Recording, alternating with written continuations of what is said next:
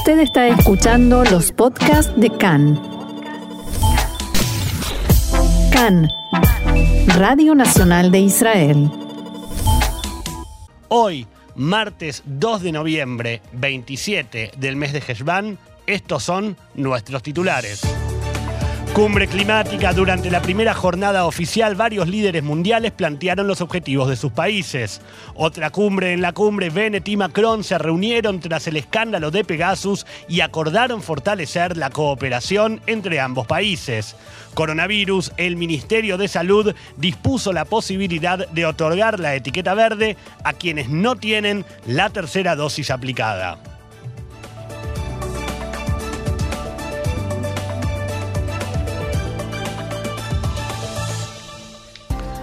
Comenzamos.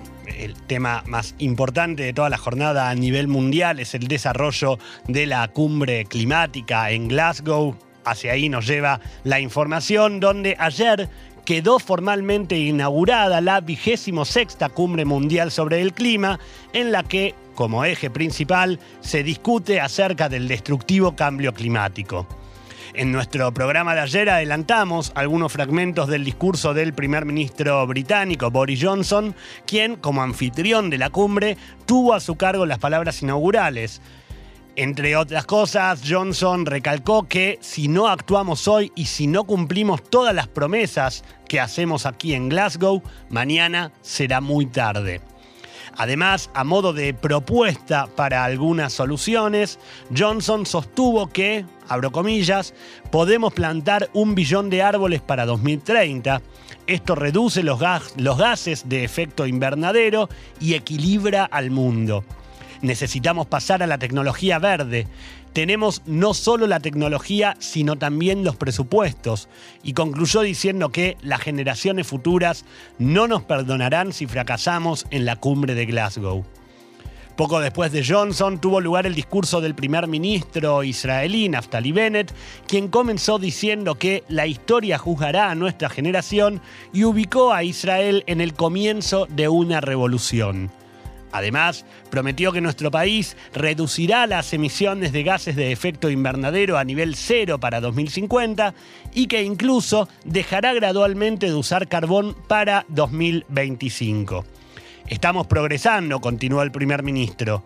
Israel es quizás uno de los lugares más secos del mundo, pero hemos logrado convertirnos en el país número uno del mundo en el campo de la innovación de agua. Como país con la mayor cantidad de empresas emergentes per cápita del mundo, debemos canalizar nuestros esfuerzos para salvarlo. Bennett también señaló que estableció un grupo de trabajo llamado Green Sandbox para que intentará inyectar fondos de nuevas empresas que ayudarán y garantizarán que camino que, el camino esté libre de obstáculos burocráticos para justamente todas las empresas que trabajen en pos del cuidado climático. Concluyó además Bennett diciendo que Israel es un país de innovación que está listo para liderar el camino. Antes de su discurso, Bennett se reunió con el, ministro, con el primer ministro australiano, Scott Morrison, y le expresó que la cuestión del clima no debería ser una cuestión política porque es el futuro de nuestros hijos. En el encuentro, Bennett y Morrison no hablaron solamente de temas inherentes a la conferencia, a la cumbre climática. Ambos debatieron también sobre la amenaza iraní y el primer ministro israelí le pidió a su homólogo que condenara a Irán. Además, también le pidió que Australia defina a Hezbollah como una organización terrorista. Volviendo a los discursos de los diferentes líderes mundiales, quien también habló fue el presidente de Estados Unidos, Joe Biden, que comenzó con una declaración de que esta, acerca de que esta es la década que decidirá todo, textuales palabras, y determinará la respuesta de la crisis climática. Ahora mismo todavía estamos atrasados. Es el desafío colectivo de nuestras vidas, dijo Biden, y agregó que no hay más tiempo para posponer las cosas, debatir o discutir entre nosotros, porque todos los días nos retrasamos y el precio de la inacción aumenta. Biden luego mencionó las promesas de Estados Unidos y aclaró que alcanzaremos un balance de carbono a más tardar en 2050 y reduciremos las emisiones de gases de efecto invernadero en aproximadamente un 50% para 2030 en comparación de los datos de 2005. Es importante señalar que son más de 120 líderes mundiales los que asisten a la conferencia y cada uno de los cuales debe decir qué es lo que está haciendo su país para reducir las emisiones de gases de efecto invernadero en su territorio y además promover la energía verde. El secretario general de Naciones Unidas, Antonio, Guterres, fue categórico al reclamar y cito textuales palabras, basta de matarnos con gases de efecto invernadero y tratar a nuestro mundo como un, como un inodoro. Y llamó al establecimiento de un comité especial de expertos que establezca estándares claros para un país donde su clima no cumpla con los compromisos climáticos. A media tarde, uno de los grandes ausentes, el líder chino Xi Jinping, envió una declaración escrita en la que llamó a mantener un consenso multilateral entre los países del mundo. En su comunicado, Xi Jinping dijo que, cito textual, los países desarrollados deben apoyar a los que se están desarrollando y además sostuvo que la base sobre la que debe apoyarse la comunidad internacional para abordar el cambio climático es la Convención Macro eh, marco perdón, de las Naciones Unidas sobre el cambio climático y el Acuerdo de París. Pero más allá de las declaraciones de los líderes en la conferencia, un incidente desagradable y sobre todo vergonzoso, se registró cuando la ministra de Energía israelí, Karin El-Harar, no asistió, no pudo asistir a la conferencia. El-Harar se traslada en silla de ruedas y según pudo saber Khan, se le había desde de antemano se le había eh, prometido que habría una forma especial para poder acceder a las instalaciones de la conferencia, lo que en la práctica no sucedió. La ministra llegó tarde a sus reuniones y no pudo asistir a la conferencia en absoluto y debió regresar al hotel. Desde allí declaró más tarde, abro comillas, fui a la conferencia internacional sobre el clima para promover una lucha conjunta contra la crisis climática a través de reuniones con mis homólogos de todo el mundo.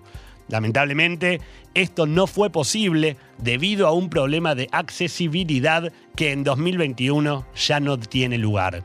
Y no, la verdad, una cosa que, que, siga ocurriendo algo así no puede pasar. Unas horas más tarde, la oficina del primer ministro informó que Bennett habló con el Garar, eh, se solidarizó y le ofreció para hoy trasladarla en su vehículo oficial. Quienes también se solidarizaron con la ministra fueron el canciller Yair Lapid y la ministra de Protección Ambiental Tamar Sandberg. Ambos publicaron en sus respectivas cuentas de Twitter comentarios respecto de lo ocurrido. El mensaje de Lapid fue directamente para los organizadores de la cumbre, a quienes les dijo que es imposible preocuparse por el futuro, el clima y la sostenibilidad si no nos ocupamos primero de las personas, la accesibilidad y la discapacidad. Por su parte, Sandberg definió lo ocurrido como grave e insoportable y exigió que se solucione esa vergüenza para que su compañera, para que la ministra del Harar pueda trabajar sin inconvenientes. De regreso a la actividad de Bennett en Glasgow, luego de hablar en la apertura de la cumbre, el primer ministro se reunió con el presidente francés Emmanuel Macron. Una fuente política le dijo a Khan que Bennett se refirió en la reunión al asunto NSO, en el que, según los informes, se utilizó software espía de la empresa israelí para monitorear a altos funcionarios en Francia. La misma fuente expresó que durante el encuentro se acordó que el tema se siga manejando de manera discreta y profesional y con un espíritu de transparencia entre las partes. Además, se supo que el primer ministro y el presidente francés acordaron, y cito textual, fortalecer la cooperación entre los dos países y mirar hacia el futuro. Por si no lo recuerdan, cabe destacar que hace aproximadamente tres meses los medios franceses informaron que los teléfonos celulares de varios ministros habían sido pirateados por el programa de espionaje Pegasus de NSO entre 2019 y 2020. Incluso el Washington Post reveló que el teléfono del, mismísimo presidente Macron también había sido pirateado. Según, eh, según el informe, las investigaciones llevadas a cabo por los servicios especiales en Francia tras la publicación del asunto identificaron la presencia de marcadores sospechosos en los teléfonos de los ministros. Vamos, nos alejamos un poco de Glasgow, venimos, como, como dice nuestra compañera Roxana Levinson todos los días, hacia el vecindario. El diario saudita Al Sharq informó en las últimas horas que una delegación israelí visitó Sudán hace unos días y se reunió con líderes militares involucrados en el reciente golpe de Estado para tener una visión directa de la volátil situación en el país y cómo podría afectar los esfuerzos para finalizar el proceso de firma de un acuerdo para normalizar las relaciones diplomáticas. Algunos medios árabes estiman hoy que la delegación probablemente incluía a representantes del Mossad. También indican que los israelíes se reunieron con el general Abdel Rahim Hamdam Dagalo, miembro de alto rango de las Fuerzas de Apoyo de Emergencia, una milicia paramilitar que participó en el golpe de Estado. Dagalo había formado parte de una delegación militar sudanesa que visitó Israel varias semanas antes y se reunió con miembros del Consejo de Seguridad Nacional y otros funcionarios de la oficina del primer ministro.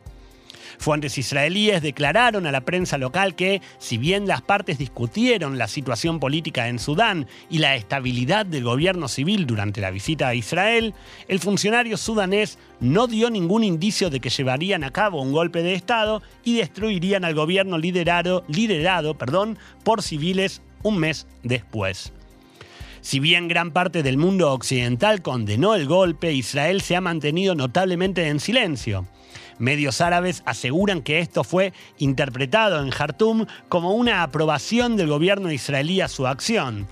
Cabe recordar que fueron los militares, no los líderes civiles en Sudán, quienes desempeñaron un papel más activo en el avance de la normalización con Israel el año pasado. Y una noticia más, antes de irnos al, eh, al, primer tema musical, tiene que ver con el coronavirus. Hay novedades respecto del Taviaroc, la etiqueta verde que rige en Israel para los vacunados contra la enfermedad. En el día de ayer, el Ministerio de Salud actualizó el procedimiento para definir a las personas recuperadas de la enfermedad. A partir de ahora, las personas que han sido vacunadas y sospechan que después o antes de la vacuna han tenido coronavirus podrán recibir no solamente un certificado de recuperación, sino también una tarjeta verde a través de una nueva prueba serológica. Esto quiere decir, hablándolo en sencillo, que, por ejemplo, una persona que tiene dos dosis de la vacuna de Pfizer y que antes de aplicarse la tercera padeció la enfermedad, podrá recibir el Taviaroc, algo que hasta ahora no ocurría, con el solo hecho de hacerse un examen serológico. Entonces, si el resultado de este arroja un alto nivel de anticuerpos, entonces esa persona aplica para el Taviaroc. La prueba de tipo anti-N distingue entre los eh, anticuerpos producidos por la enfermedad y los producidos por la vacuna. Hasta el momento, los vacunados en una o dos dosis que enfermaron, pero no había constancia de su enfermedad, no podían obtener la etiqueta verde. Como mencionamos recién, el cambio de definición es válido a partir de ayer y cabe destacar que la prueba se puede realizar de forma privada en una variedad de, centros de salud, por lo que cada interesado deberá consultar con su Kupat Jolim, su mutual de salud. Y por último, se informa que el certificado que se emita tendrá validez hasta el 31 de marzo de 2022.